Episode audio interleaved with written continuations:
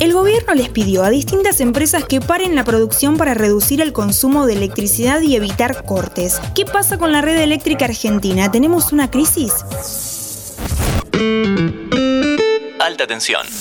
En el capítulo anterior hablamos sobre los cortes de luz durante la ola de calor y hoy nos vamos a meter un poco más en el largo plazo. Un gran especialista nos va a ayudar a entender cómo llega la electricidad desde una central hasta un enchufe y cuáles son los principales problemas del sistema argentino hoy.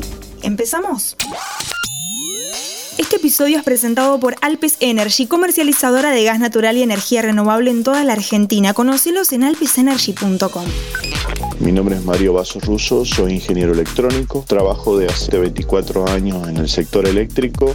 Mario hoy encabeza la empresa Energy Argentina y antes estuvo a cargo del complejo Salta de la empresa AES, gestionando centrales de generación y líneas de transmisión. Mario, ¿cómo llega la electricidad hasta nuestras casas? El sistema eléctrico argentino se compone de cuatro actores principales, la generación, la transmisión, la distribución y la demanda. La demanda somos nosotros, los usuarios o las, las industrias que consumen energía. ¿Cómo se transporta la energía desde los generadores hacia la demanda o hacia los usuarios? En el caso particular del transporte, lo que se hace es la tensión que sale de los generadores, que está en el orden de los 6.000 voltios hasta 15.000 voltios, se eleva mediante el uso de unos transformadores a tensiones del orden de los 132.000 hasta 500.000 voltios, para luego conducirla a través de las líneas de alta tensión, esas torres que vemos con cables que van al costado de la ruta, desde los centros de generación hacia la demanda.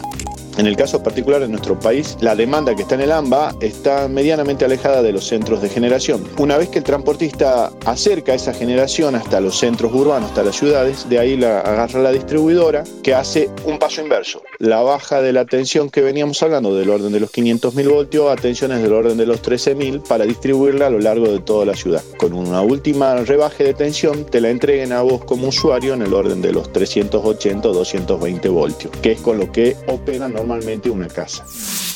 Tenés que imaginarte la tensión o el voltaje como si fuera la medida de presión en una manguera, pero en lugar de agua, lo que pasa por esas líneas son electrones. Siempre recordá que el voltio es una medida de tensión, el vatio o watt es una medida de potencia. ¿Y cuál es la razón de que la energía se transporte en baja, media o alta tensión?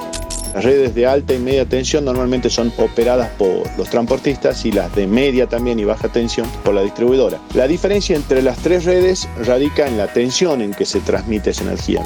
¿Para qué se utilizan distintos valores de tensión? Para disminuir las pérdidas. Las pérdidas es la resistencia que opone el conductor a la circulación de corriente. Cuanto mayor es la tensión, menor pérdida hay. Por eso, en transmisión, que es donde tenemos que recorrer mayores distancias, se utilizan tensiones más altas. Si quisiéramos transmitir energía en baja tensión por distancias muy largas tendríamos pérdidas muy grandes y los conductores deberían ser extremadamente gruesos. Teniendo esto en cuenta, Mario, ¿qué diagnóstico haces de las redes en nuestro país? No es algo nuevo de que ya estamos viendo en las noticias los cortes y todo eso. El sistema viene con un, proceso de decadencia, si uno lo quiere decir de alguna forma, fruto de que no se logra un consenso entre todas las partes en cuanto a lo económico y lo técnico. Bien, el principal desafío que, que tiene el sistema es tratar que todos los actores privados, el Estado, los sindicatos, la oposición también se centren en hacer un plan para el largo plazo y no el corto plazo. El sistema eléctrico no funciona en el corto plazo, funciona en el largo plazo. Las obras son de años de ejecución. Eso conlleva que el sistema necesita que se hagan obras y esas obras tienen un costo y el costo lo tiene que pagar alguien, ya sea el Estado, los privados, los usuarios. La energía no es gratis, tenemos que hacer un uso eficiente de la energía, pero a su vez pagar el costo que corresponde por la energía. Este capítulo fue presentado por Alpes Energy, comercializadora de gas natural y energía renovable en toda la Argentina. Conocelos en alpesenergy.com.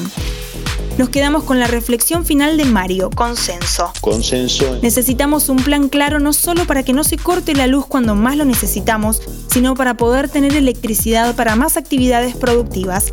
Te sorprenderías con lo que cuesta tener un buen acceso eléctrico en algunas zonas del país. Se centren en hacer un plan para el largo plazo y no el corto plazo. Gracias Mario por tu aporte y gracias a vos por escuchar este capítulo. Nos vemos en el próximo episodio de Alta Tensión. Antes de deslizar para continuar con tus podcasts favoritos, seguí a Interés General en nuestro perfil de Spotify.